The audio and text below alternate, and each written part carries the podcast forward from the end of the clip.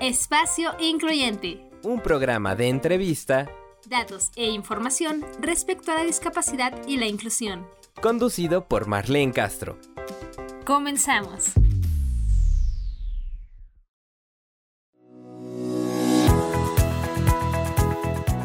Hola, ¿qué tal? Bienvenidos a su programa Espacio Incluyente. Es un placer para mí darles la bienvenida. Mi nombre es Marlene Castro y en esta tarde queremos acompañarlos a lo largo de su comida, si ya están comiendo buen provecho, pero además queremos seguir aprendiendo junto con ustedes respecto a temas de inclusión y discapacidad. Y bueno, para ello hoy tenemos un super programa porque estaremos hablando del Día Mundial de la Parálisis Cerebral. ¿Sabían que el primer miércoles de octubre se celebra el Día Mundial de la Parálisis Cerebral. En esta ocasión 2021 es 6 de octubre y a lo largo de toda esta semana estaremos celebrando y conmemorando y agradeciendo que se visibilice esta discapacidad a lo largo eh, pues y ancho de todo el mundo. Y bueno, también eh, estamos llenos de festividades y de conmemoraciones porque también el domingo 10 de octubre es el Día Mundial de la Salud Mental, así que ¿qué les parece si escuchamos algo al respecto con nuestra primera sección? Curiosidades de la salud emocional y la discapacidad y volvemos enseguida con ustedes aquí a Espacio Incluyente. Bienvenidos y bienvenidas a la sección Curiosidades de la salud emocional y discapacidad. Yo soy la psicóloga Alejandra Juárez y pues haciendo honor a esta sección, les quiero compartir que este próximo domingo 10 de octubre es el Día Mundial de la Salud Mental. Se conmemora este día con el objetivo de concientizar acerca de la importancia de reconocer que podemos necesitar de ayuda profesional si sentimos que nos están invadiendo los problemas de la vida diaria con la familia, en el trabajo, la escuela, situaciones médicas. La vida está volviendo a una cierta apariencia de normalidad. Algunas personas han regresado a laborar de manera presencial, otros continuamos haciéndolo de manera virtual. El número de personas contagiadas por COVID-19 e ingresos hospitalarios siguen siendo elevados lo que continúa perturbando a la vida de las familias. La pandemia nos ha traído muchos retos. Para el personal de salud, trabajamos bajo circunstancias de temas difíciles. Diversas personas están ahorita acudiendo al trabajo con el temor de contagiar a las personas con las que vive.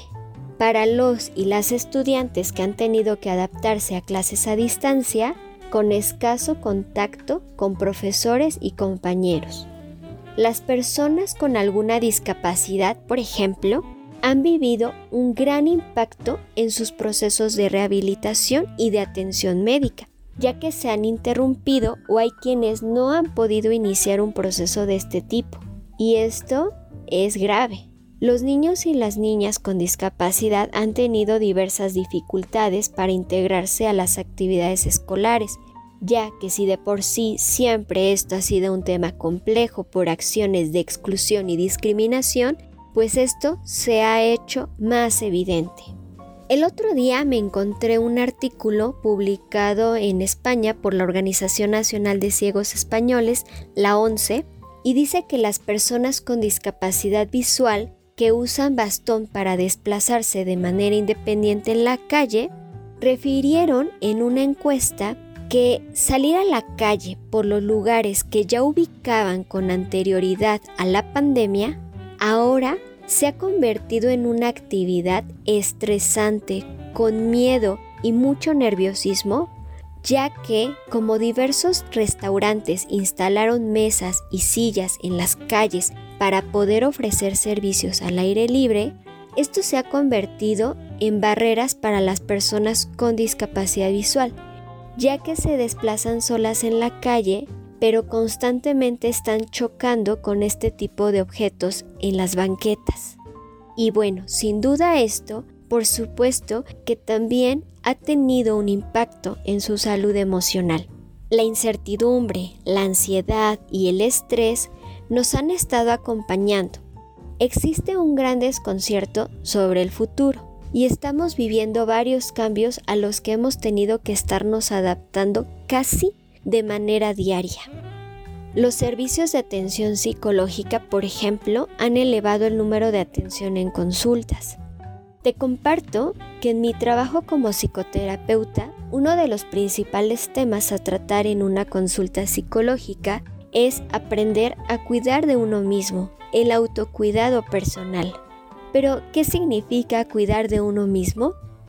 Significa que puedo aprender a reconocer si mis pensamientos son congruentes con mis acciones, identificar mis emociones, conocerlas, saber que existe una gran variedad de ellas y que no solo es el enojo, la tristeza y la alegría. Hacerme responsable de las decisiones que elijo y no responsabilizar a otros. Aprender a comunicarme y resolver conflictos. Cuidarnos es ocuparnos por nuestra salud mental y emocional.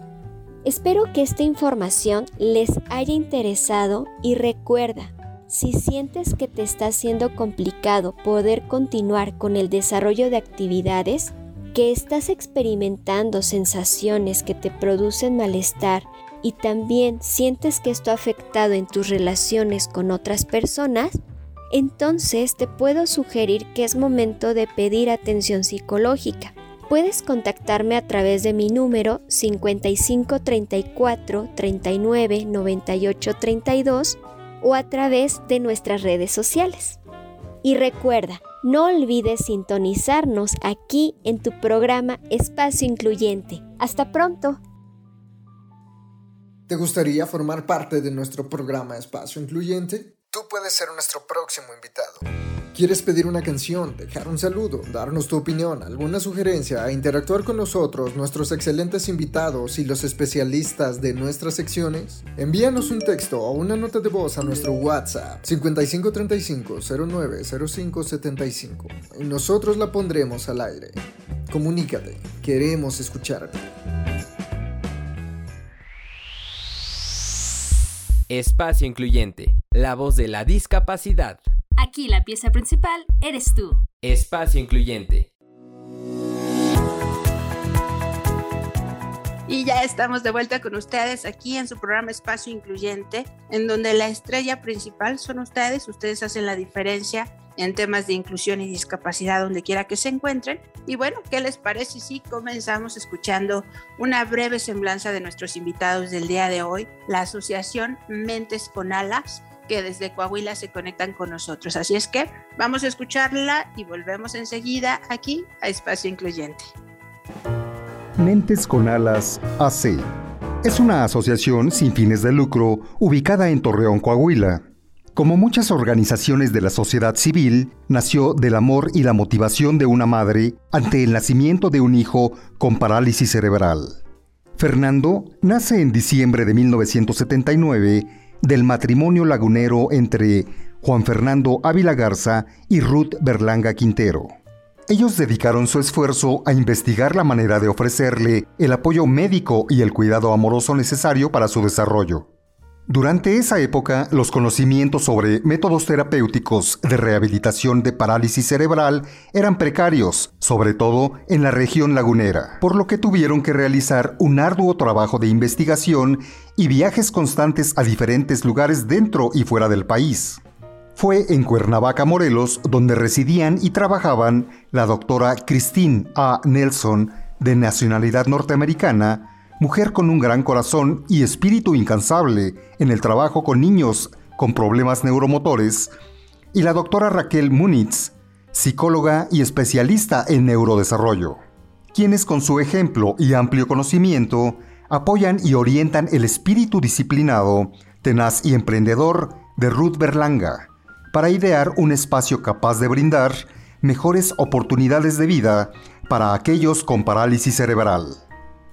Y es que la preocupación de Ruth y su esposo se fundaba en qué pasaría cuando Fer llegara a la edad adulta, dado que no había opciones para el seguimiento. Por tal motivo, encausa sus esfuerzos en una constante búsqueda de modelos a nivel nacional e internacional. Se dio cuenta de que en México no había lugares especializados para la parálisis cerebral, de modo que había que crearlo. Es así como un 30 de agosto del año 2004 se funda con cuatro personas un espacio en casa de la familia Ávila Berlanga para ofrecerles terapia física, terapia ocupacional, música, pintura, computación y convivencias. Poco a poco se fue corriendo la voz y fueron llegando más personas. El primero de noviembre de 2006, Mentes con Alas se constituye ante notario público para registrarse con la misión de ofrecer una comunidad para adultos con parálisis cerebral y problemas afines, con un modelo de atención especializado para impulsar su desarrollo integral en un ambiente armónico inspirado en valores éticos y humanos. Por todo esto y mucho más, damos la bienvenida a la maestra Brenda Moreno Sarmiento, coordinadora de vinculación de Mentes con Alas AC, solo aquí, en Espacio Incluyente. Nuevamente, bienvenidos a su programa Espacio Incluyente, hoy con un programa muy especial en la semana del eh, día también conmemorando y agradeciendo que este día se visibilice el Día Mundial de la Parálisis Cerebral y para ello está con nosotros la maestra Brenda Moreno Sarmiento que desde Coahuila se conecta con nosotros para hablarnos de qué es la parálisis cerebral y de, y de todo lo que se ha hecho en esta asociación maravillosa que es Mentes con Alas. Bienvenida Brendita. Hola, ¿cómo están todos? Muchas gracias por la invitación, Marlene, y gracias por escuchar. Al contrario, encantados de tenerte con nosotros y de que nos platiques acerca de todo lo que realiza la asociación, pero comencemos desde el principio en este primer bloque contándonos acerca de qué es la discapacidad eh, adquirida por parálisis cerebral. Claro que sí. Pues la parálisis cerebral es un trastorno en el movimiento y la postura debido a una lesión que ocurre en el cerebro y que esto impide mover los músculos y coordinarlos de manera normal. Con frecuencia esto está relacionado con problemas de lenguaje, visión y audición. Y bueno, pues hay muchos factores que pueden hacer que, se genere la parálisis cerebral.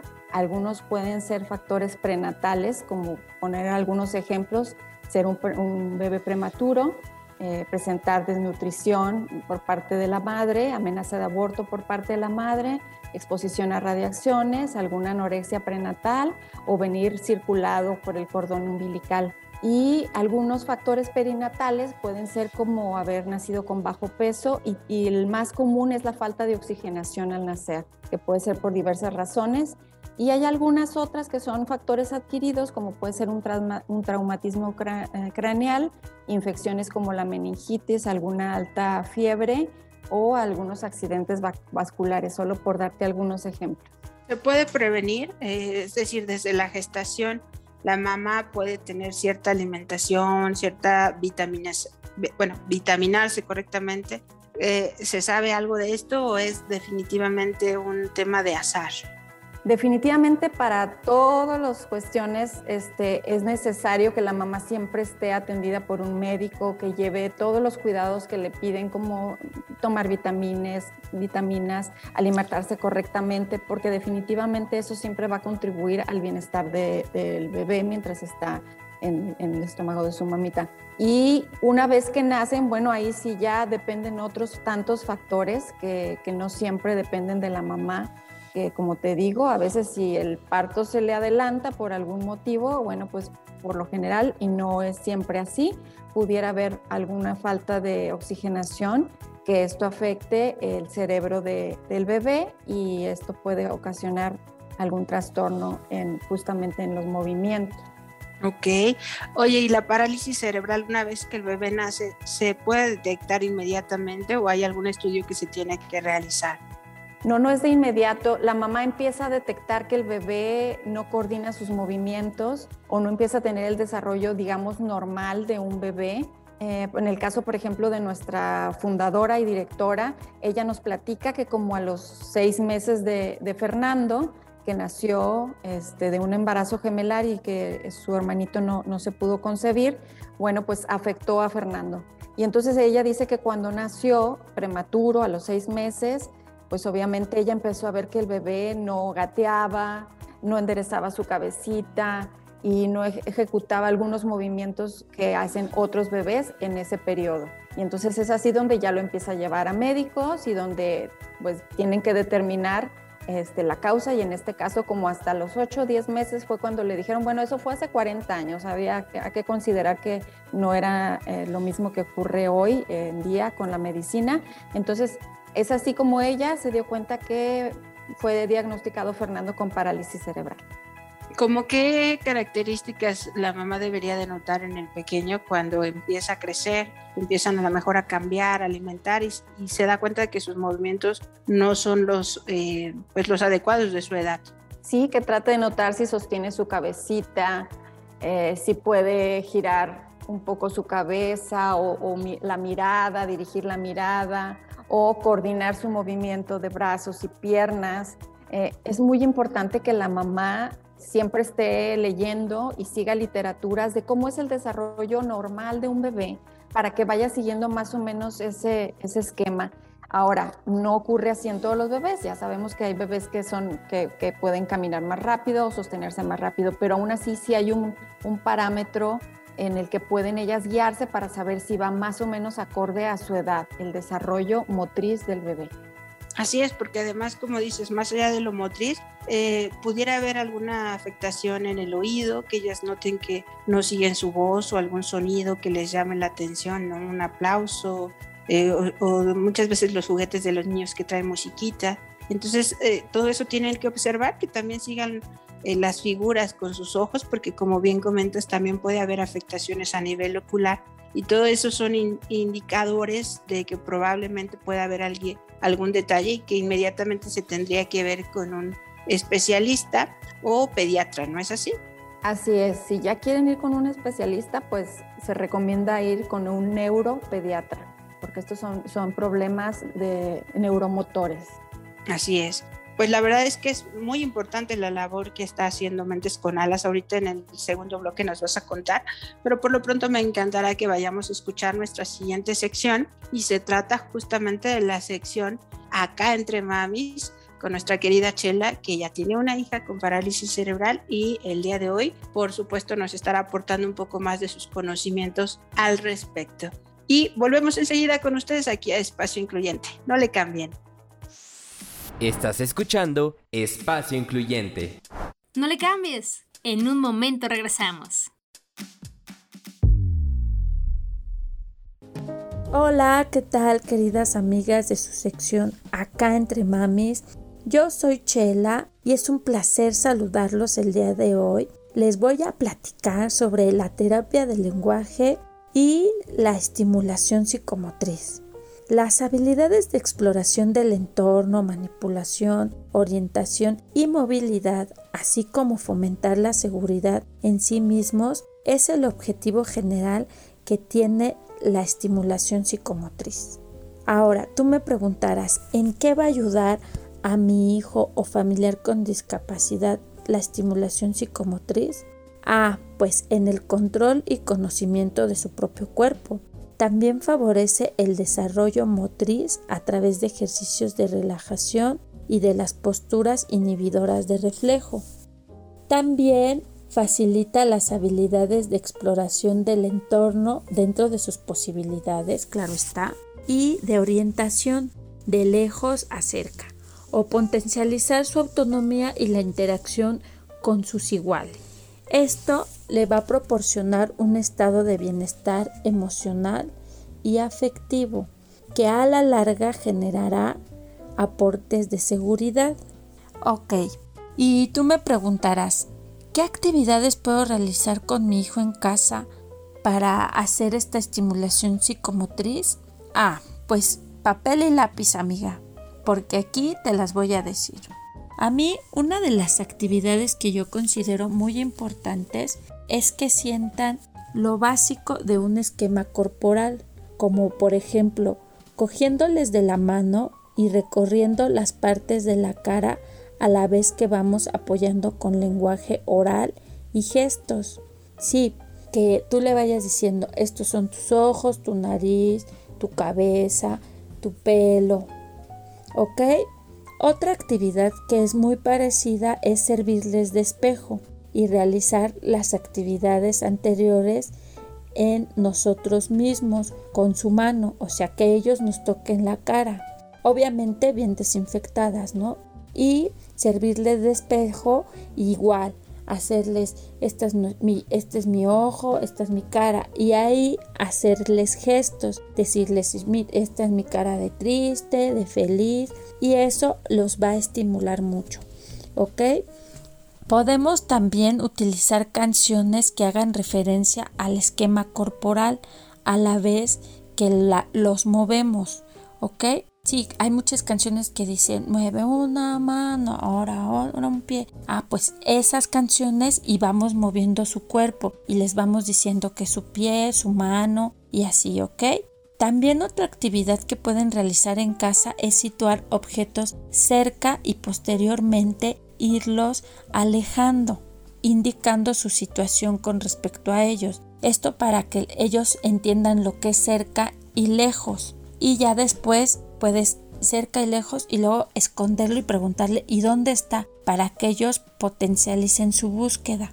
Ahora, otra actividad también que puedes realizar es dibujar nuestras manos, nuestros pies, nuestro contorno y hacer el molde en plastilina. Esto también para que ellos vean la dimensión de su cuerpo, ¿ok?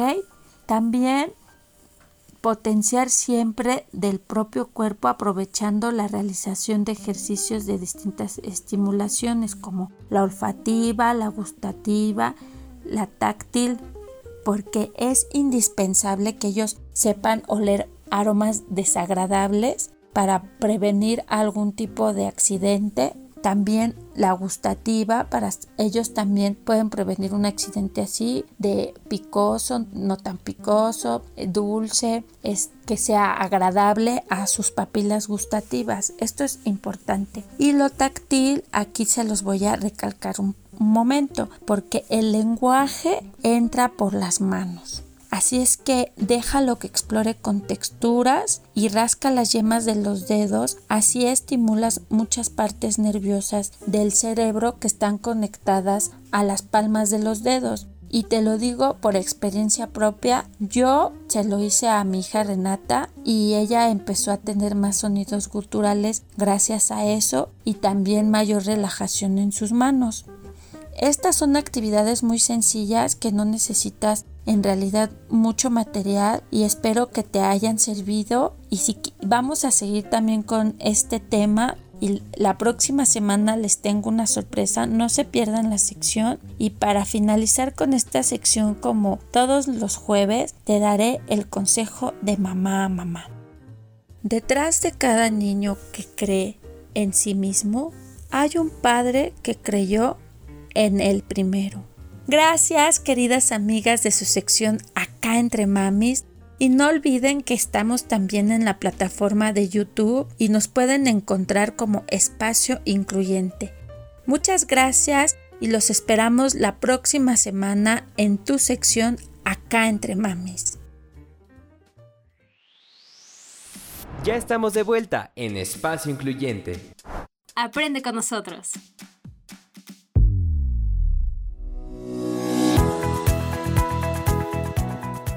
Volvemos con ustedes aquí a Espacio Incluyente y el día de hoy estamos hablando acerca de lo que es la parálisis cerebral y para eso tenemos a la maestra Brenda Moreno que el día de hoy nos va a contar un poquito de toda la labor maravillosa que hace desde hace ya algunas décadas la Asociación Mentes con Alas ACE.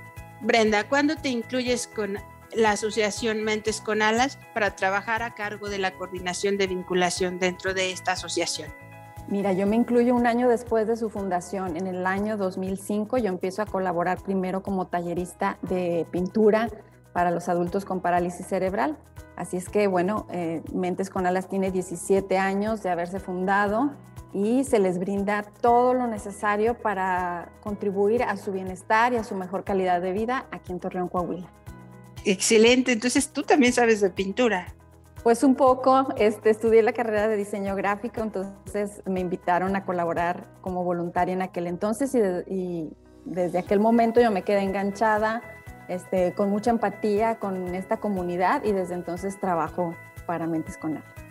Es decir, no necesariamente se tiene que vivir la discapacidad o tener algún familiar que la viva de manera cercana, sino simplemente, como bien comentas, empatizar, ¿no? Ser sensibles y contribuir. Muchas veces las asociaciones lo que requieren es eso, servicio de voluntariado y cualquier mano, cualquier mente se suma justo a, a crear y a desarrollar cosas que favorezcan el desarrollo de las instituciones. En tu caso, eh, una vez que diste el taller, ¿cómo fue que descubriste que pues ahí pertenecías, que ese era tu momento y que te gustaba el convivir con adultos ya con parálisis cerebral? Yo creo que pasaron unos cuatro añitos en el que después de que estuve dándoles el taller de pintura, se abrió una vacante y bueno, fue así como yo empecé en las áreas que tienen que ver con lo administrativo, con el desarrollo de proyectos, con la recaudación de fondos. Como tú dices, este, pues yo empecé primero como voluntaria, pero después ya me integré al grupo de la nómina, porque bueno, ya se requería, ya empezaba a crecer la asociación y ya se necesitaba atender algunos asuntos de este carácter este, más como de, de gestión, ejecución, y por eso es que yo estoy aquí desde entonces. Ya son muchos años también para ti. ¿Qué proceso has visto en cada uno de los chicos y chicas que asisten? ¿A partir de qué edades aceptan en la asociación personas con, con parálisis cerebral?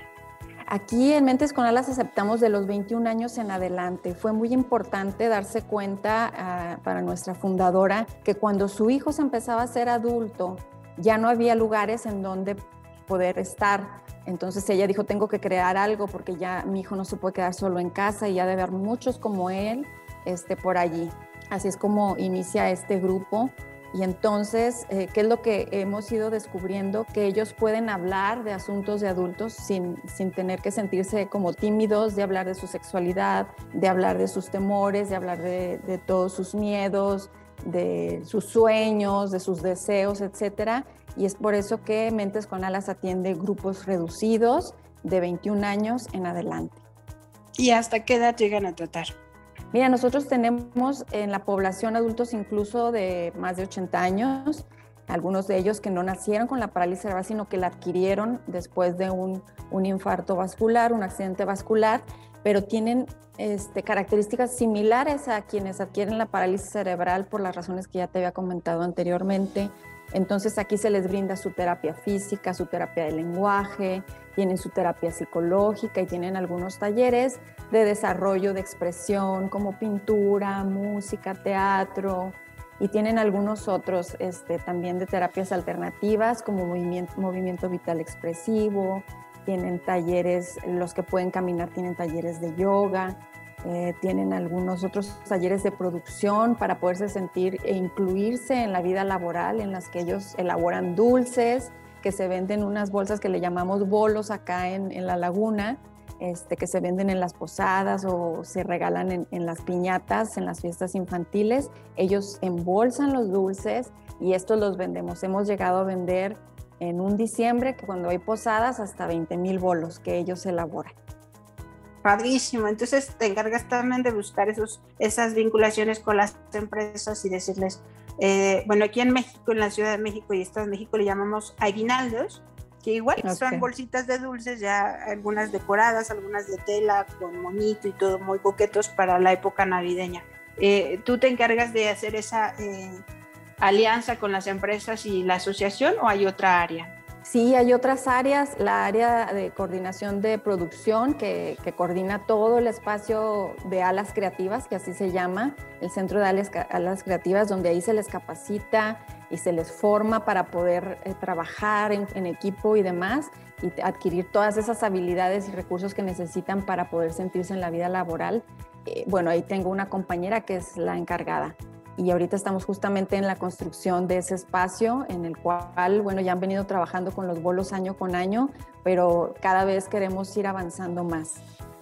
Claro, justo era lo que te iba a preguntar, ¿qué tanto ha significado para Mentes con Alas el hecho de estar en pandemia?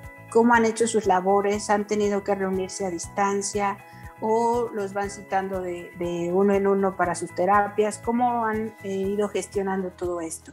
Pues los primeros me meses del año 2020 fue complicado porque, bueno, yo creo que a todo el mundo nos tomó de sorpresa, entonces sí hubo como un par de semanas en las que decidimos como ver qué, qué, qué vamos a hacer y entonces eh, solamente muy poquitos meses permanecimos así cerrados por, por instrucciones de, cuidarlos y demás. Y después retomamos actividades, pero con un grupo chiquito, grupos pequeños por día, de lunes a viernes que vinieran a, tomar sus actividades. Pero antes de eso sí estuvimos tratando de que el programa se adaptara a algunas actividades que se pudieran hacer vía Zoom y estarles dando seguimiento vía telefónica o con videollamada, etcétera. Pero una vez que ya retomamos, y como hasta ahora lo hemos hecho, como te digo, es con grupos reducidos y dándoles las actividades básicas para su beneficio. O sea, sí se recortaron algunas actividades, todavía no tenemos ahorita todo el programa que les ofrecemos, pero sí pues lo básico, este, lo mejor para su terapia física, su terapia psicológica, el taller productivo y algunos talleres de desarrollo, pero algunos otros todavía están este, en stand-by hasta que nos permitan estar de tiempo completo. Cuando una persona lleva a su familiar con discapacidad, ustedes lo evalúan, saben qué, clases pueden tomar o, definitivamente tienen que seguir como digamos el programa completo, ¿no? Decir, esta es como la tira de materias y hay que ir pasando de nivel en nivel. O se adaptan dependiendo, ¿no? Si al chico no le agrada tanto la música y le gustan más las manualidades, pues a lo mejor lo meten a taller de pintura o algo así. Eh, o, o si tienen como un programa de, de paso a paso. Mira, sí, eh, antes de que ingresen a la comunidad Mentes Conales se les hace una evaluación, una evaluación familiar y además una evaluación que tiene que ver con, con, su estado físico y ahí es donde se determina si de verdad es una persona con parálisis cerebral y está dispuesta a formar parte de este grupo, pues se integra y se va integrando de manera así paulatina, despacito, porque muchos de ellos, pues obviamente no les es tan fácil involucrarse con gente nueva porque por lo general están pues muy, muy cerrados en su casita. Pero bueno, una vez que ya están, este, les ofrecemos todo el programa y les decimos está todo esto. Hay algunas que son invariablemente que tienen que tomar, todas las que tienen que ver con su estado físico y emocional. Pero si hay algunas otras, por ejemplo, a quien le gusta pintura, pinta, al que le gusta más este, tomar teatro, toma teatro. Y sí se les da, se les toma demasiado su opinión en todo lo que tiene que ver con el programa. Genial, eso es muy importante porque a veces, eh, digo, eso pasa hasta con la gente que no tiene discapacidad, ¿no? Si los padres se quedaron con el ánimo de que su hija fuera bailarina de ballet o que tocara piano, su hijo, en fin, lo meten a esas clases, aunque el niño en realidad pues quisiera a lo mejor tocar la batería y la niña no ballet, sino a lo mejor gimnasia. Entonces, son cosas que a veces los padres son los que influyen, pero en este caso eh, me alegra mucho saber que se fijan mucho en las habilidades, en las capacidades que cada uno de los nuevos chicos que llegan este, puedan desarrollar también o, finalmente que ya traen también esa habilidad. Sí, totalmente. En Mentes con Alas el centro son ellos, los adultos con parálisis cerebral. Entonces los vamos escuchando en base a la forma en la que ellos se comuniquen hay algunos que hablan, algunos que no hablan, unos que caminan, otros que no caminan, otros que requieren total asistencia y otros que la requieren muy poco. Pero siempre estamos pendientes de qué les gusta, por dónde van sus inquietudes y así es como vamos generando las actividades del programa. Excelente, pues ¿qué te parece si vamos a un poquito de música y volvemos enseguida contigo para que nos sigas platicando un poco más de lo que realizan Mentes con Alas allá en Coahuila? Y pues bueno, volvemos enseguida. Vamos a escuchar la canción Ojo Sol, interpretada en esta ocasión por Calle 13 y Silvio Rodríguez. Volvemos enseguida, no le cambien. Espacio Incluyente, la voz de la discapacidad.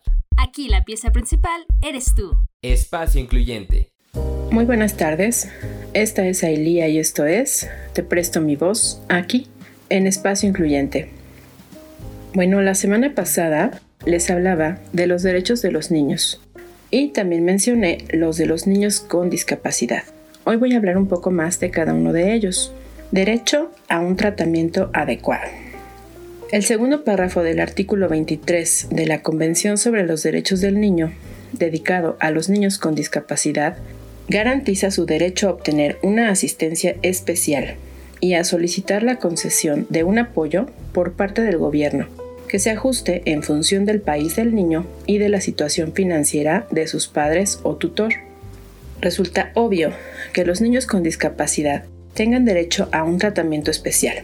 Sin embargo, en la práctica, la mayoría de ellos son privados incluso de un tratamiento médico adecuado, básico. sus posibilidades de recuperación o de vivir al menos con un sufrimiento menor se reducen por lo tanto a cero. Derecho a la educación. Debido a la falta de infraestructura adecuada, medios y conocimiento y sobre todo de buena voluntad, la mayoría de los niños con discapacidad no reciben ninguna educación.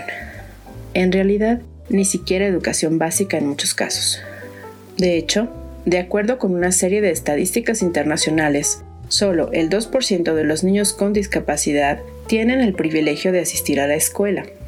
Se trata, por lo tanto, de una violación grave de la Convención sobre los Derechos del Niño, que garantiza el derecho de todos los niños a asistir a la escuela. Esta garantiza el derecho de todos los niños a una educación orientada a desarrollar sus personalidades y capacidades que los preparen para la vida adulta. En el caso de los niños con discapacidad, su educación deberá ser adaptada y favorecer la igualdad de condiciones y oportunidades. Derecho al ocio. En ocasiones, las personas que rodean a los niños con discapacidad están tan involucradas en su asistencia que olvidan que estos, antes que nada, son niños. Niños que necesitan divertirse, jugar, expresarse de forma artística, practicar deportes, convivir con otros niños de su edad, etc. Asimismo, el derecho al ocio es un derecho contenido en la Convención sobre los Derechos del Niño, en el artículo 31, y que indudablemente atañe de igual forma a los niños con discapacidad. La próxima semana seguiremos con más de esta información. Yo sigo siendo Elia y esto sigue siendo Te presto mi voz. Nos seguimos escuchando por Espacio Incluyente. Hasta la próxima. Ya estamos de vuelta con ustedes en su programa Espacio Incluyente. Acabamos de escuchar a nuestra fonoaudióloga Aileen Antunes, dándonos también un poquito a conocer lo que son los derechos de los niños con discapacidad. Y bueno, ahora vamos a continuar con eh, nuestra entrevistada del día de hoy, la maestra Brenda Moreno, a quien yo admiro mucho por toda la labor que ella hace en temas de discapacidad. Y el día de hoy estamos conociendo juntos también la labor que realiza a través de Mentes con Alas en Coahuila. Y bueno, nos estaba contando que las personas eh, que necesitan el, anexarse a la comunidad de mentes con alas son adultos mayores que tienen parálisis cerebral. Eh, además de lo que nos decías del estudio que le hacen de manera para verificar la discapacidad, tendrían que eh, corroborar algún estudio socioeconómico, es gratuito el servicio que dan en Mentes con Alas, tiene algún costo. ¿Cómo funciona, Brendita? Pues hoy en día sí, se les hace un estudio socioeconómico y en base a las posibilidades familiares se les, se les cobra una pequeña cuota. En un principio, la verdad, Mentes con Alas subsidiaba al, al pequeño grupo que estuvo, pero nos dimos cuenta que es muy sano y funciona muchísimo mejor el hecho de que las familias sientan el compromiso de aportar una parte a todos los beneficios que reciben para su familiar porque se han dado cuenta que si llegaran a tomar una terapia física por lo individual, por su cuenta, sería muchísimo más caro o incluso incosteable para muchas de las familias. Entonces, esta fue la forma que conseguimos que, fuera, fuera mejor y de mayor beneficio, teniendo una cuota familiar. Claro, y es que muchas veces ya también la, la comunidad crece tanto que los costos rebasan, ¿no? Y, y, como tú dices, hay que buscar alternativas para que esto se pueda seguir adelante y muchos más sean beneficiados. En el caso de Mentes con Alas, eh, por ejemplo, el área de taller de, teatro, les hacen tener presentaciones, cómo, cómo finalizan sus trabajos también de pintura, hacen alguna exposición, aunque sea de manera interna local, o han podido hacer algo más a nivel eh, nacional. Hemos podido hacer algunas cosas, casi todas a manera regional. En, el, en cuestión de pintura, hemos pedido enlazar a los adultos con parálisis cerebral con algunos pintores laguneros y han pintado en conjunto y luego después hemos hecho subastas con esas obras de arte y eso ha sido muy padre. Y en el caso de teatro, han hecho su propia obra de teatro en algún momento y la montaron y la presentamos en un colegio de acá de la región y eso fue muy bonito porque además hicieron su video y lo tienen ahí de recuerdo. Y bueno, en cuanto se vaya este, abriendo cada vez más la posibilidad de hacer eventos públicos, pues allí, allí estarán las ideas para que ellos sigan saliendo al mundo, porque justo es lo que necesitamos, que ellos salgan al mundo y que la gente siga reconociendo que son parte de la sociedad, Eh, es por eso que el día 6 de octubre ya va a ser así. Cada año se va a celebrar el Día Mundial de la Parálisis Cerebral y queremos que ellos con orgullo muestren que no hay ningún límite para poder estar en la vida y para mostrar todo lo mejor que ellos puedan dar. Así es, Brandita. La verdad es que hay un potencial increíble en cada ser humano. Más allá de la discapacidad, lo que tratamos de dar a conocer aquí en Espacio Incluyente es que ¿Te gustaría formar parte la, de nuestro sociedad en general tiene que ver Tú las habilidades y las capacidades de ser humano. ¿Quieres pedir una que canción, todos y cada saludo, uno de nosotros. darnos tu opinión, y te digo ya, sugerencia, la interactuar con nosotros, nuestros excelentes invitados y los eso no es especialistas de nuestras secciones? Envíanos un texto o una nota de voz a nuestro y me WhatsApp consta porque en el 5535 2019 09 justamente 05 visitamos la comunidad Nosotros la eh, pondremos de la laguna por allá en Coahuila. Comunícate, Fuimos muy bien recibidos escucharte. y nuestro recorrido fue en motocicleta. No nada más iba yo como ciega, sino también iba una Espacio compañera con incluyente, parálisis la voz cerebral de la a la que tenían que discapacidad. sujetarle Aquí los la pies en la moto porque tú. justamente su Espacio incluyente. movilidad podría hacer que, que ella este, pues, se, se bajara ¿no? sin pagar de la moto. Sin embargo, fue todo un recorrido de 30 días en moto que ella aguantó perfectamente bien y que además en las entrevistas que dábamos en cada estado de la República, ella era una de las que más hablaba y, y de verdad eh, mi reconocimiento a todas las personas que viven alguna discapacidad, porque para todas es difícil, ¿no? Ya sea que no escuchemos o que no veamos o que no nos podamos mover con la agilidad que, que regularmente se requiere, pero que eso también no nos impida alcanzar nuestros objetivos. En el caso de Mentes con Alas, me imagino que también es una labor de empoderamiento a, la persona en sí y, que puedan ellos sentirse más plenos, más completos, más felices disfrutando de la vida. Y como tú decías, de una parte también que es súper importante en el ser humano, que es la sexualidad, porque a veces se le limita a la persona con discapacidad pensando que pues no, que no sienten, que no pueden tener pareja, formar un hogar. En fin, no hay tantas limitantes que eh, la sociedad pone y hay imaginarios sociales que tenemos que derribar. Al respecto, ¿qué puedes decir, Brendita? Sí, totalmente. Todavía tenemos un camino largo que recorrer para poder ir quitando mitos, tabúes y demás en todo lo que tiene que ver con las personas con discapacidad. Y entonces, pues en ese camino estamos. Hay algunas organizaciones, como en este caso Mentes con Alas, que estamos ahí para respaldarlos, pero siempre viendo lo que es mejor para ellos, el perseguir que sus derechos se cumplan. Y entre ellos es eso. Ellos saben amar, igual que todos desean formar una familia, quieren ser independientes, quieren tener un trabajo, quieren ser incluidos en la educación y quieren ser vistos como cualquier otro y no como bichos raros como ellos luego dicen que los ven con miedo, con ahí este, desconfianza. Y es eso, o sea, necesitan salir cada vez más para que la gente ya no tenga ningún pretexto para decir, bueno, pues que no estoy acostumbrada a tratar con personas con discapacidad, entonces ahí está, hay que sacarlos cada vez más. Obviamente ahora con lo de la pandemia hay que sacarlos con cuidados, pero es lo que hemos venido haciendo. De hecho, ayer fuimos a presentar un mediometraje que hicimos en 2016. Fuimos a una universidad acá en Ibero Laguna y fue muy padre porque ahí se presenta por medio de ese mediometraje qué hay dentro de una mente de una persona con parálisis cerebral y cómo, cómo quieres ser visto en, en sociedad.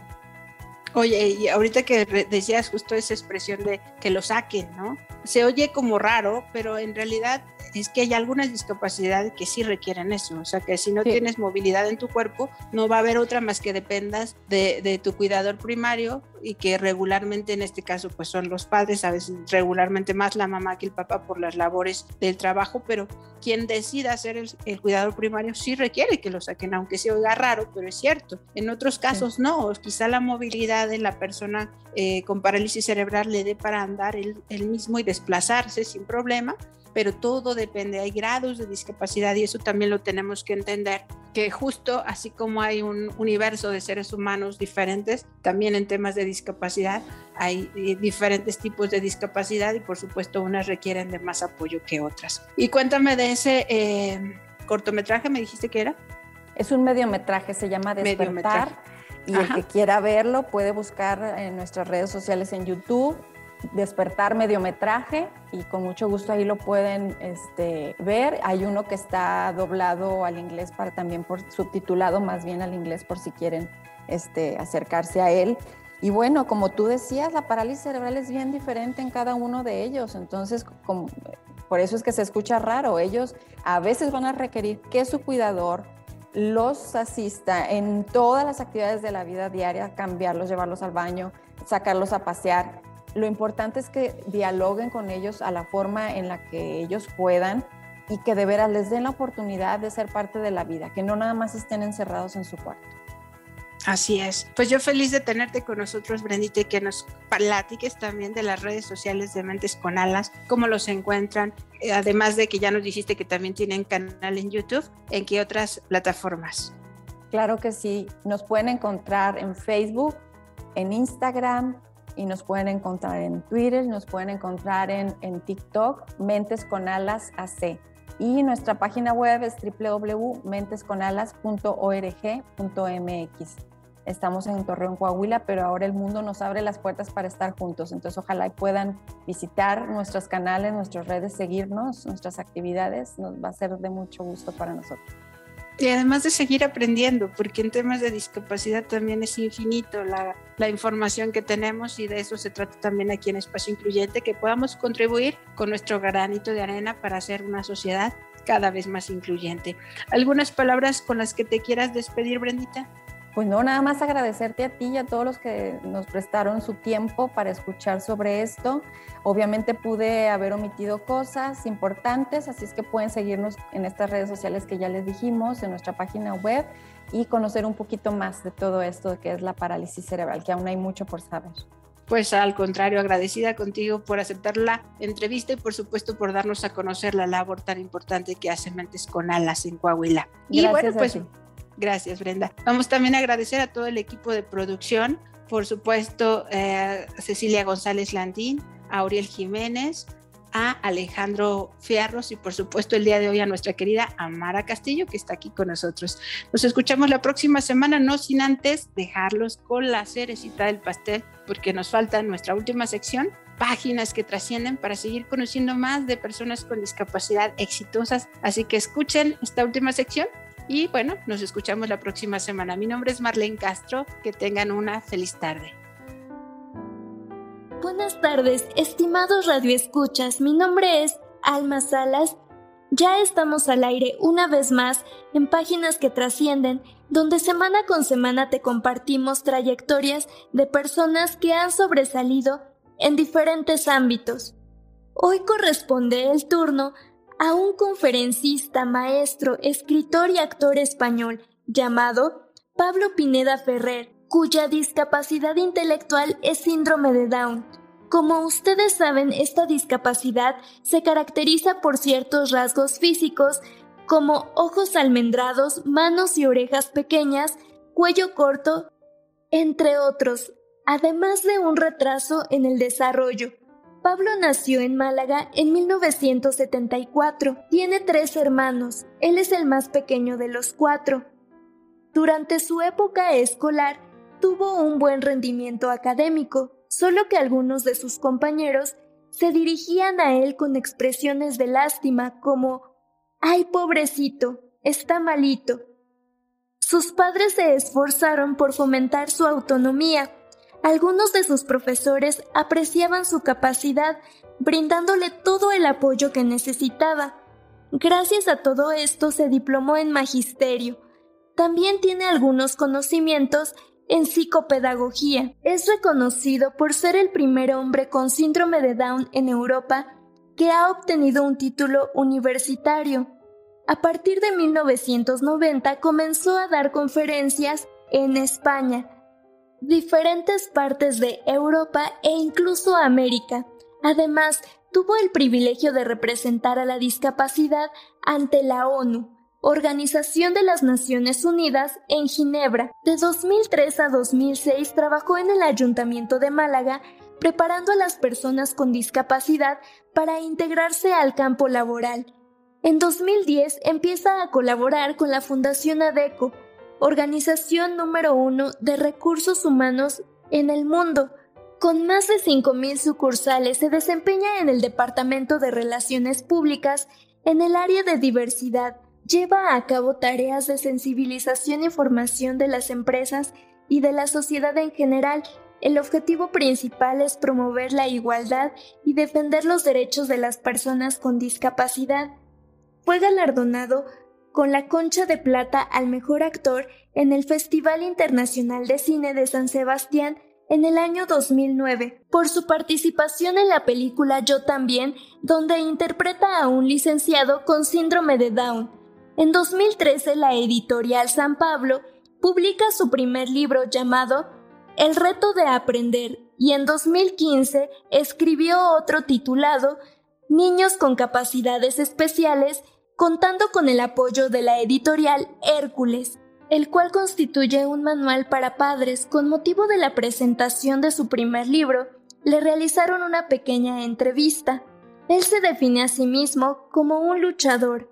Manifiesta lo siguiente, las personas con síndrome de Down no estamos enfermos, somos diferentes como todos los seres humanos, tenemos los mismos derechos, como el de formar una familia y disfrutar plenamente la sexualidad. La vida de por sí es un regalo y yo creo que la discapacidad también lo es. Yo no me cambiaría por nadie, me gusta como soy, me siento orgulloso de tener síndrome de Down. Considero que el optimismo es lo que nos motiva para aprender y avanzar. A propósito de su libro El reto de aprender, aquí les compartimos un poquito de lo que se trata esta obra.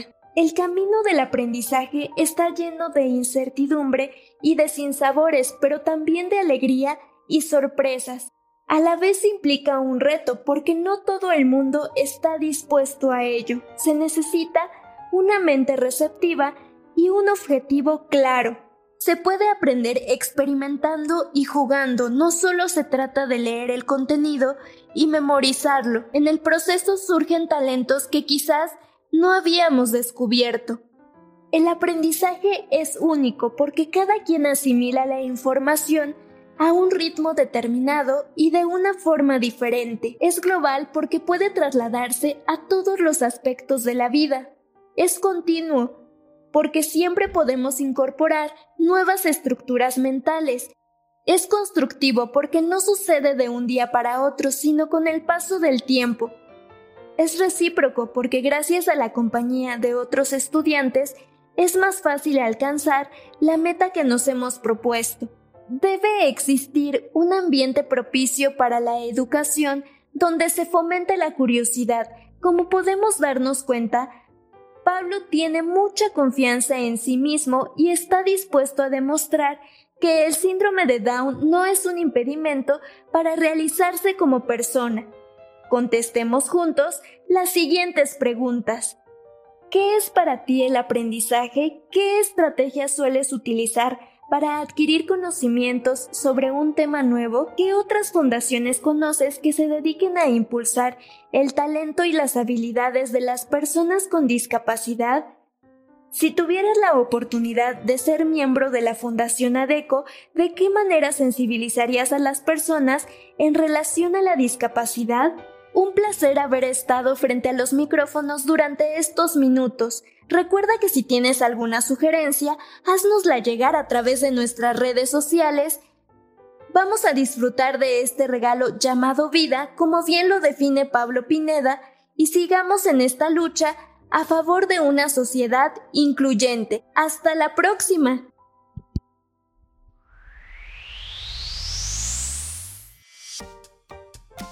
Esto fue Espacio Incluyente, con Marlene Castro. Un espacio donde la pieza principal eres tú. Acompáñanos en nuestra próxima emisión